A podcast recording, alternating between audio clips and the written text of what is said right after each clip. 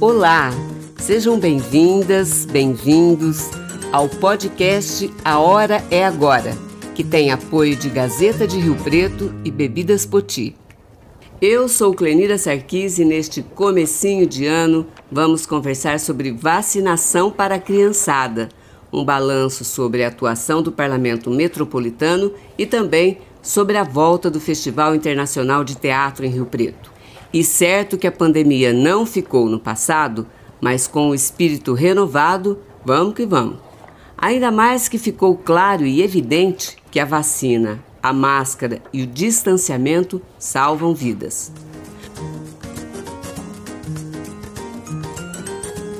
Conversamos com Michela Dias Barcelos, gerente de imunização da Secretaria Municipal de Saúde de Rio Preto. Gostaria de saber como é que a Secretaria de Saúde de Rio Preto está se organizando para vacinação infantil. Bom, a gente tem uma rede né, de vacinação já com 27 unidades de saúde, a gente vai estar utilizando essa rede. A gente aguarda o momento de início, é, vai depender se essas crianças já estarão na escola ou não, para a gente pensar em ações também é, em parceria com a educação. Se isso começar antes do retorno das aulas, aí nós vamos estar pensando em ações para que os pais é, que estão com essas crianças em casa procurem essas unidades de saúde. É muito importante a vacinação desse novo grupo, é, porque são suscetíveis, eles podem adoecer, ter complicações e também é, facilitar né, a manutenção da cadeia de transmissão levando a doença para pessoas que, apesar de vacinadas, por uma deficiência imunológica, por ser imunocomprometido, podem não estar adequadamente protegidos e contraírem a doença, colocando aí em risco também para a questão da, da, da, hospitalização, casos graves e óbitos. Nós tivemos muitas crianças é, é, doentes ou portadoras do vírus? Bom, o que nós vimos no Brasil, no mundo, é que as crianças é, elas não são as, as, as, mais afetadas, pelo menos não desenvolvem tantos é, casos graves. No entanto, quando a gente avalia, né, é uma faixa etária onde é, não é para se ter óbitos. E quando se vê aí no Brasil mais de 300 crianças nessa faixa etária que morreram em decorrência da Covid, pode parecer um número pequeno frente a um número muito grande de óbitos que nós tivemos, mas são 312 crianças que não teriam morrido se tivessem vacinadas. A gente sabe que as crianças respondem muito bem às diferentes vacinas que nós usamos no calendário. Então, apesar de delas representarem um percentual pequeno dentre é, os infectados, esse número ele não pode ser desconsiderado porque nós vamos ter oportunidade aí de poupar vidas. Então, a vacinação ela é essencial nessa faixa etária. Nós temos visto agora um aumento de internações no mundo, né, como nos Estados Unidos, de crianças com a, com a circulação dessa nova variante. Obviamente, como os mais velhos estão vacinados, é, essa doença, a, a Covid vai acabar cometendo quem? Quem não respondeu bem à vacina, porque era muito idoso, imunocomprometido, e também não vacinado, que são aí os menores de 11 anos, as crianças de 5 a 11, que é quando a gente já tem aí estudos garantindo que a vacina é eficiente, que é possível a vacinação. Existe algum risco, assim, é, é, tem informação, a literatura mostra, os estudos mostram algum risco para essas crianças, nessa faixa etária? Bom, a análise para a liberação de qualquer vacina é feita sobre a ótica do risco-benefício. Então, a Anvisa fez toda a análise né, desses estudos que foram feitos, esses, essas crianças que foram voluntárias, e não identificou um risco grave de complicações é, é, com essa vacina, frente ao risco que essas crianças já estão correndo de estarem aí é, diante de uma pandemia totalmente desprotegidas. São crianças pequenas, a gente sabe que a adoção das medidas de prevenção é mais difícil, que elas compreendam o uso da máscara, a higiene de mãos, né, evitar aglomeração, as crianças brincam se tocando, né, então é, a vacinação nessa faixa etária é muito importante para a gente evitar casos, né, e também aquelas situações de crianças que mesmo saudáveis sem ter fatores de risco, podem desenvolver complicações em decorrência da Covid. Ô, ô Michela, eu gostaria que você falasse para a gente como é que está hoje a cobertura vacinal em geral para São José do Rio Preto. Para a primeira dose, é, 89% da nossa população, considerando todos os habitantes da cidade, já tomaram a primeira dose. 83% atingiram o esquema, ou porque tomaram dose única, ou já tomaram né, a segunda dose. Agora, para o reforço, está certo que ainda muitas pessoas não atingiram esse período de quatro meses de intervalo, mas a gente vacinou aí quase 25% da nossa população. Só que o número de faltosos para reforço é muito grande. São quase 90 mil pessoas, 88 mil, que, que já têm o um intervalo de quatro meses da última dose, que podem tomar o reforço e não compareceram. A gente tem visto aí que os estudos têm demonstrado que para essa nova variante, né, a Omicron, a dose de reforço é muito importante, porque a vacina, as vacinas são efetivas, mas com o passar do tempo, nosso corpo para de produzir esses anticorpos, eles ah, estão numa concentração menor e com isso, apesar de a gente ter um menor risco de ter gravidade, a gente pode sim ter a doença. Então, o reforço é muito importante nesse período que a gente já observa um aumento de casos eh, e o controle, né, a quebra da cadeia de transmissão desse é muito importante a vacinação e a dose de reforço tem um papel fundamental. A vacina da gripe, Michela? Bom, a vacina da gripe, a estratégia que a gente usa é a vacinação em campanha, né? Então, a campanha de 2021, ela teve início em abril. A partir de julho, com a baixa adesão que houve, todo mundo estava muito interessado na vacina de Covid, por conta do uso da máscara, distanciamento, né? Todas aquelas regras, a gente teve uma queda dos casos de gripe, então as pessoas não se sentiram em risco, não foram tomar vacina, nem mesmo aquelas que a gente vivia chamando, que são os que têm fatores de risco, como idoso, gestante, criança pequena. E aí a gente liberou a partir de julho essa vacina para qualquer pessoa interessada e finalizamos na última semana o estoque que veio para a campanha. O Ministério provavelmente não tem mais doses, porque ele faz a distribuição para a vacinação da campanha e nós estamos aguardando o envio da nova vacina, né, que está sendo produzida para próxima temporada, que é a campanha de 2022. É importante as pessoas saberem que o H3N2, que é a cepa de influenza que tem causado esse surto, ela não faz parte da vacina de 2021. Ela vai fazer parte da próxima vacina do ano que vem. O que muitos especialistas têm falado é que talvez essa vacina que nós usamos agora confira algum grau de proteção, porque nós temos na vacina de 2021 o H3N2, mas ele é diferente, é uma outra cepa. Então a vacinação ela é importante, mas no momento, por conta de ser é, final de campanha, né, nós já terminamos a campanha, o município não, não tem mais essas doses e o estado não tem vacina para estar tá fornecendo para os municípios. Então, a nossa orientação nesse momento é o quê? Medidas de prevenção geral, uso de máscara, né, higiene de mãos, evitar aglomeração. E se tiver sintomas de gripe, é muito importante procurar atendimento, porque para a gripe a gente tem um antiviral, que é o Tamiflu, ou o Tamivir, que é muito eficiente para a prevenção de casos graves e o Ministério recomenda que pessoas com fatores de risco façam uso dessa medicação se tiverem sintomas de síndrome gripal, que é dor de garganta, febre, tosse, dor de cabeça, mal-estar, deve procurar atendimento médico. Rio Preto tem testado bastante para saber se é uma gripe mesmo ou se é Covid? De maneira geral, a identificação para a influenza é feita só nos casos graves, que são aqueles que são hospitalizados, e a gente tem também um serviço que é sentinela, ele monitora, a gente colhe é, amostras de pessoas que procuram é, aquele serviço com, com é, sintomas gripais para identificar. Então, assim, não, não são todos os casos de síndrome gripal que são testados para gripe, tá? Então, é feito só para os casos graves e nesse serviço sentinela só para mostrar para a gente o que está circulando, né? Então, até porque esses exames podem demorar alguns dias e o tratamento ele tem que ser feito nos, nos, nas primeiras 48 horas dos sintomas. Então, as pessoas não devem aguardar o resultado de um exame para fazer o tratamento. Tá certo que às vezes a pessoa pode estar tendo Covid, os sintomas são muito parecidos, né? Mas se tiver fator de risco, aí, nesse momento que também temos a circulação da, da influenza, é indicado o tratamento. Certo. E a, o governo federal está indicando aí uma receita médica para a criança tomar vacina. Rio Preto vai exigir essa receita também? Ou como é que vai funcionar no caso, quando liberar essa vacina? Bom, na verdade, nós vamos seguir as orientações do Estado, da Secretaria de Estado, durante toda a campanha Rio Preto, sempre seguiu as recomendações do Estado, que já se posicionou contrário a essa exigência da Receita. Nós temos que entender que nós temos uma rede de serviço, não temos condições aqui em Rio Preto, são 29 mil crianças. Como que nós vamos ter 29 mil consultas ao mesmo tempo para que todas essas crianças possam fazer o, a, o, a, é, passar pelo pediatra para pegar essa receita?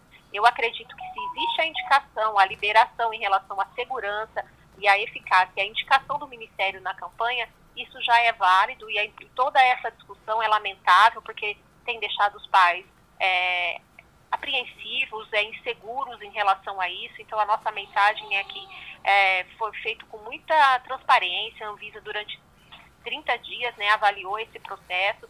Nós temos diversos países do mundo já usando essa vacina e, e não identificamos nenhum problema. Então, assim que a vacina estiver disponível, é uma vacina diferente da que a gente usa para os maiores é, de 12 anos. É, os pais devem se vacinar e nós vamos seguir o que o Estado está recomendando, que é só a, a presença da criança, o desejo da família de estar protegendo essa criança contra a Covid. Certo, é a Pfizer. Isso, para essa para a faixa etária de 5, né?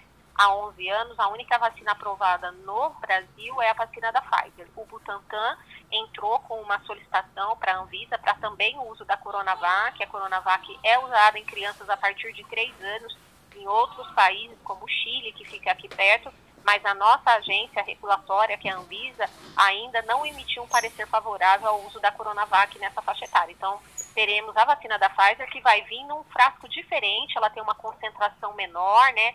que é mais adequada para crianças pequenas e o Ministério precisa fazer a aquisição dessas vacinas e a distribuição para os municípios para que a campanha possa acontecer. Michela, muito obrigada pela entrevista. Feliz ano novo para você. Tomara que no próximo ano a gente possa conversar de coisas melhores, viu? Parabéns pelo trabalho também. Eu agradeço e a gente deixa aí o convite para as pessoas que a pandemia não acabou, aquela, aquele mesmo entusiasmo, aquela vontade de tomar vacina, aquela comemoração não pode, isso não pode acabar. Ainda temos um trabalho duro pela frente, que são as doses de reforço, a busca desses faltosos. Então, aquele comprometimento que fez com que o Brasil conseguisse reduzir os casos e ter as boas coberturas que nós temos hoje, depende não só de ter a vacina, de ter os pontos de vacinação, mas de ter pessoas conscientes sobre a importância de se vacinar para a sua proteção e a proteção das pessoas que ele convive, familiares, amigos, toda a comunidade, né?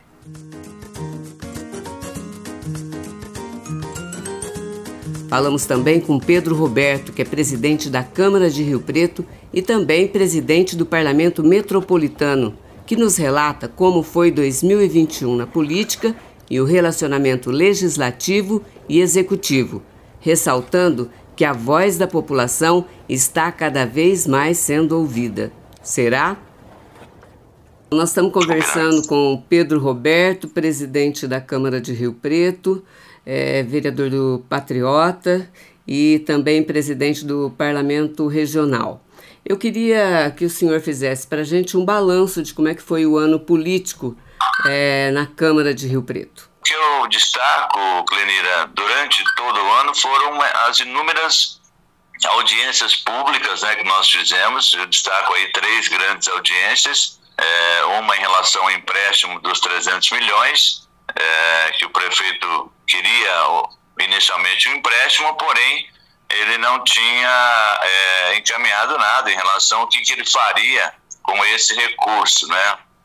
Então nós fizemos ali audiências e o prefeito inclusive assumiu é, essa questão, marcando uma reunião e é, divulgando ali 42 obras que ele né, faria se houvesse a liberação dos 300 milhões pela Câmara. Isso acabou acontecendo, então ele deu publicidade onde ele, vamos dizer assim, investiria esses recursos, o que não é, tinha acontecido no início do processo. Eu destaco também o transporte coletivo, né? É, o prefeito decidiu em prorrogar por mais 10 anos o transporte coletivo, que eu é, também fui contra, porque eu entendia isso depois dos debates que nós fizemos, eu destaco aí quatro audiências públicas, né, duas na Câmara, uma pela Comissão de Transporte e outra que eu chamei, e mais duas em bairros, no caso do Santo Antônio, é, na região norte e no Lealdade e Amizade. Nesses é, bairros, o secretário de trânsito foi e ouviu muitas reclamações em relação ao transporte coletivo. Foi uma grande oportunidade aí, tanto da população manifestar as suas contrariedades, quanto do secretário ouvir é, as reclamações da população, porque ele sempre alegava que é, o transporte coletivo ia bem, né? E ele viu que não, não ia bem então, depois dessas é, audiências, o projeto foi aprovado, né, com o voto contrário meu e de mais alguns vereadores. Em relação também, eu destaco o projeto do prefeito dos, é, do IPTU, né, que ele pretendia, pediu à Câmara é, também para aprovar é, uma atualização da planta genérica, o que aumentaria em 12% o IPTU de praticamente toda a população. Eu também me coloquei contra por conta do momento, da pandemia, é, momento de retomada, então eu entendi que o município deveria fazer a sua parte também, não proporcionando um aumento né, daquela magnitude de 12%, na verdade acima da inflação. E, e aí, depois de, de debates, né, esses debates, debates foram importantes porque a imprensa se envolveu, a população se envolveu e realmente os vereadores é, reavaliaram. É, o governo dizia que tinha 11, 12 votos e o projeto não passou é, quando precisava de nove votos. Acho que foi uma vitória da Câmara, uma vitória da população em relação a, essa situação. Bem, mas também, é, em contrapartida, a população já amanhece o 2022 com aumento no transporte, na passagem do transporte coletivo. É, infelizmente, né? Isso é, já estava quando a Câmara aprovou aí a autorização dos 10 anos já tinha sido é, informado deste aumento, né? Infelizmente, como você falou, é, já começa o ano com né, um aumento aí na, no transporte coletivo. Isso era algo que eu particularmente gostaria que fosse evitado. Eu queria que o senhor falasse um pouquinho agora a respeito do que significa o parlamento regional e o que foi feito durante esse ano aí que ele funcionou. Bom, Clenira, quando o governo do estado anunciou em fevereiro na Câmara, numa audiência pública, que seria criado oficialmente é, a região metropolitana, né, Rio Preto seria a sede dessa região metropolitana, eu, é, na, na tribuna da Câmara, informei é, que tinha intenção, né, e criaria o Parlamento Regional Metropolitano, porque a, o olhar naquele momento eram para os prefeitos e é, eu entendo que nenhum debate ele é completo se não houver a participação do parlamento, né, da, das câmaras municipais. E naquele momento, né, fui inclusive aplaudido com essa ideia, e daí, e daí dei sequência a esse processo. Conversamos com os presidentes de câmaras das, da, das cidades todas que iriam compor, né, são 37 cidades, e criamos é, o Parlamento Regional Metropolitano. E depois reconhecido, inclusive, como um dos primeiros a serem criados, né, é, já antecipando até a, a, a criação da região metropolitana. Criamos o parlamento, eu fui eleito presidente, né?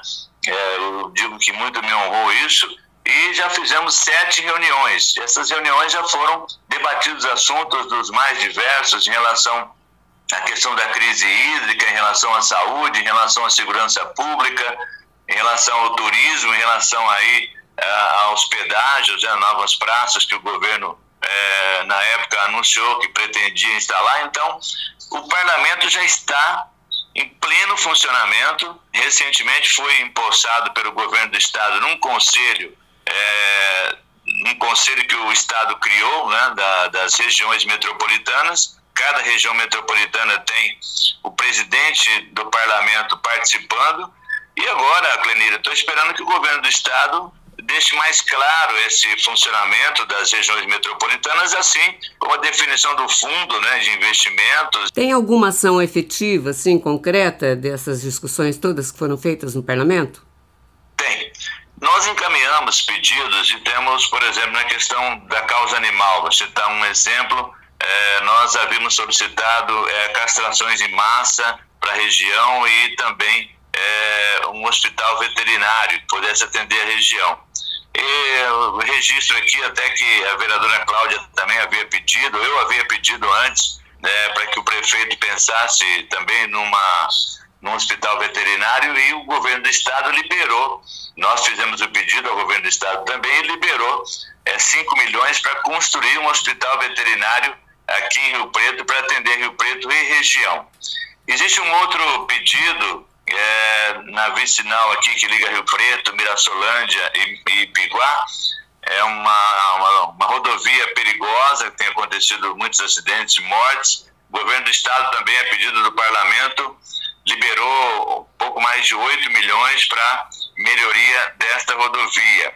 Nós temos um outro pedido também em relação ao hospital municipal aqui de Rio Preto, é, que eu digo quando esse hospital começar a funcionar, vai ajudar a região, porque você automaticamente desafoga a Santa Casa, que atende a região, você desafoga o HB, que atende a região. Nós pedimos ao governo do estado 10 milhões para que houvesse, é, que esses recursos fossem é, utilizados para equipar o hospital. Ao final, o governo do estado já liberou 18 milhões, né? E isso com mais uma emenda aí do deputado Geninho vai proporcionar esse, né, preparar o hospital para atender a população de Rio Preto. Então, nós já temos alguns resultados e temos outras tratativas em relação à segurança pública, por exemplo. É unanimidade é, de todos os presidentes de Câmara a deficiência na questão da segurança pública, seja ela é, militar ou civil, não seja falta de policiais, falta de delegados, isso também nós encaminhamos. O governo do estado anunciou, eu digo que o estado todo devia estar pedindo, né? Anunciou e agora os concursos, né, para a Polícia Militar e eu tenho informações que deve anunciar aí o concurso também para a Polícia Civil. A gente tem que tomar um cuidado, né? Nós estamos praticamente sem representação no legislativo da, da última eleição, ninguém da região é, foi eleito a não ser o deputado Geninho de Olímpia, né? É, nós tivemos realmente esse problema enorme, né? nós não elegemos praticamente nenhum estadual, federal aqui, né, que foi eleito de Rio Preto, é, foi o, o, o deputado Mota, né, que mora em Rio Preto, o Geninho veio, né, já, hoje já tem domicílio em Rio Preto, enfim, mas o Itamar também veio para Rio Preto, né, que é estadual, enfim. Mas eu defendo, sim, eu defendo é que a cidade e a região vote nos candidatos de Rio Preto e da região. Acho que isso ajuda a cidade, ajuda a região, certamente com uma eleição de mais deputados estaduais, federal, supostamente algum senador, acho mais difícil, mas eu também defendo essa situação. Então, é lógico que nós vamos tomar cuidado com possíveis é, né, oportunismos aí. Isso a gente vai também, vamos estar atentos sim, Clenidão. E presidente da República, o senhor está contente com o presidente da República que governa o Brasil hoje? Não, não, não, não estou contente não. Acho que tem muita, muitos erros cometidos. Eu entendo que eu sempre torço, né, e faço é, votos para que o presidente eleito sempre faça um bom mandato, independente de ter votado ou não no, no presidente. Mas hoje eu defendo que a gente possa buscar uma, uma terceira via. Então, é, tenho muitas observações a fazer em relação ao, ao mandato atual do presidente. O senhor votou no Bolsonaro? Não, não votei. Tá certo. Tá ok. Muito obrigado pela entrevista. Um abraço. Feliz ano novo para o senhor. Eu que agradeço, Cleneira, o espaço. Um abraço a você, a sua equipe. Um feliz e harmonioso, né? 2022 aí para você e para todos. Um grande abraço. Notícia boa. O SESC está com as atividades presenciais e confirma a parceria com a Prefeitura de Rio Preto para a realização do Festival Internacional de Teatro. Conversamos com o coordenador do festival por parte do SESC e animador cultural Matheus Santos. O SESC voltou às suas atividades presenciais e eu gostaria de saber, agora que entrou férias e tudo, né, o que, que as pessoas têm que fazer mesmo, porque é, continua a pandemia, né? É, o que, que as pessoas devem fazer para frequentar a unidade do SESC em Rio Preto ou qualquer unidade do SESC aqui do estado de São Paulo? Como é que as pessoas devem se comportar? Isso, a gente, uh, o SESC já voltou, né, com as atividades presenciais. A gente está tomando cuidado, né, e seguindo vários protocolos por conta da pandemia. E todo mundo que quiser visitar o SESC nesse mês de dezembro a gente abriu para o público espontâneo, né, que quiser ir na unidade, tomar um café, é, conhecer o espaço e as atividades. Então, para esse público, a gente está pedindo que eles compareçam com o comprovante de vacinação, agora com as duas doses, né, para poder entrar entrar na unidade e também que eles mantenham o uso de máscara enquanto estiverem frequentando, né? Tanto as atividades, né, o teatro, quanto se for fazer um passeio e na comedoria, que eles permaneçam de máscara. E, e, a programação do SESC? A gente começa férias agora, tem e os cursos do SESC voltaram à normalidade? Como é que está? Olha, a gente ainda está é, estudando essas possibilidades dos cursos, né? Já tem algumas oficinas rolando, mas é, a programação que nós já temos para essas férias, para janeiro, são as programações artísticas do teatro. Né, então, para esse mês de janeiro, a gente tem é, uma companhia de Santa Catarina, a Companhia Lavaca, com uma apresentação chamada Ilusões, no dia 14, no teatro. Também tem show, tem a Graça Cunha, que era uma das cantoras do, do Altas Horas, né? Ela vai fazer um show chamado Divas do Jazz, no dia 21 de janeiro. E mais pro finalzinho do mês, a gente tem um show com a Marina Lima, no dia 28. Então, todo mundo já ficar atento aí para a retirada, para compra dos ingressos. Tem muita programação. E para o mês de férias, Clenira, é, o Sesc, o Sesc São Paulo, né, as 45 unidades também estão voltadas para um projeto que é o nosso Sesc Verão.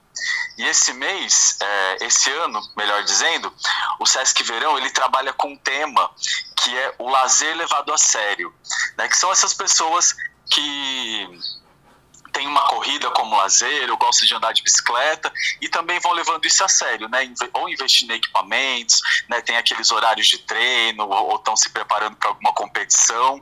Eles não são profissionais naquilo, mas levam muito a sério esse lazer que vai melhorando, né? Essas questões de saúde, do bem-estar social, cultural, físico e a gente vai trabalhando isso no SESC como um espaço também democrático e um espaço seguro de acesso ao lazer e ao esporte. Bom, as pessoas ficaram muito tempo afastado do SESC, né? O SESC ficou um tempão fechado. E aí tem gente que está com carteirinha vencida ou pessoa que não tem ainda a carteirinha do SESC. Como é que faz essa parte burocrática? Quem quiser procurar saber mais sobre como fazer a carteirinha do SESC, né, a nossa credencial plena, como a gente chama, pode procurar a unidade do SESC aqui em Rio Preto. A gente fica aberto durante a semana das 13 às 21h30 e aos finais de semana das 10 às 18h30. Né? Então lá tem todos os atendentes que vão passar mais informações e é super rápido para poder fazer, para poder renovar essa carteirinha. E aí, é, quem tem essa carteirinha também tem acesso a outros serviços, né? Como parque aquático, outras, outros serviços do SESC, como odontologia, né? Que tem todo um período de inscrição, ainda não tem certinho para o ano que vem, mas é bom que essa carteirinha já esteja, já esteja em dia. Certo. Bom, o SESC faz uma parceria já há muitos anos com a Prefeitura de Rio Preto para promover o FIT, o Festival Internacional de Teatro, né? É, eu queria saber o que, que, vai acontecer esse ano com o FIT, né? A data, se já tem data é, prevista, é, se já tem uma programação em vista, de que maneira o SESC participa dessa parceria. Isso, para o FIT nós temos essa parceria com a Prefeitura de Rio Preto, né? O FIT é um evento da Prefeitura e nós somos parceiros nessa realização. O FIT para 2022 já tem uma data, ele vai acontecer do dia 21 ao dia 30 de julho. É, e nós estamos no, trabalhando juntos para essa realização, né? É, é, estudando as possibilidades e também em janeiro a gente vai lançar as inscrições, o regulamento para as companhias, para elas se inscreverem, para enviarem um material para apreciação dos, dos curadores do festival. Então a gente está conversando bastante ainda sobre a curadoria, sobre as ações formativas, sobre o formato do festival para o ano que vem. Né? A gente já conta com isso e espera que até julho a gente consiga permanecer com esse festival. É, no modo presencial, né, que as pessoas possam voltar aos teatros da cidade, voltar aos teatros, a, aos teatros do SESC, que a gente faz no teatro e monta um espaço no ginásio. Então a gente está bem animado para esse encontro novamente com o público e, e o FIT. Bom, é, você é, todas as atividades no SESC e, e também é, deverão, isso deve se estender até o FIT, vão exigir a carteira de vacinação, né? Isso, a gente vai seguindo até lá todos os protocolos, né? Então, por enquanto, é, é, dependendo dos protocolos da, da, do momento, claro, mas a gente pensa sim em seguir com os protocolos de pedir a carteirinha de vacinação na entrada dos espaços fechados, né, dos teatros, dos locais de apresentação. Acho que isso é bem importante para a gente ter uma segurança tanto do público como também dos artistas, das pessoas que estão trabalhando ali no festival, para a gente conseguir fluir com o festival durante esse tempo com total segurança. Tá certo. Matheus, muito obrigada, viu? Um feliz ano novo para você. Tomara que as atividades aí continuem presenciais. Obrigado, Clenira. Bom ano novo para você, para todo mundo que está nos ouvindo. Obrigado pelo espaço para a gente falar do SESC, do FIT. A Hora é Agora volta na próxima segunda-feira. Obrigada pela audiência. Agora é para valer. 2022 chegou e vamos nos empenhar para que seja o melhor possível. Muita atenção, que vai chover políticos com risco de tsunamis de promessas vazias. A hora é agora sempre com o apoio de Gazeta de Rio Preto e Bebidas Poti. Água é Levite. Também estamos no site oestepaulista.net. A hora é agora. Produção Gerson Badaró, edição Zé Tomás, direção e apresentação Clenira Sarquis.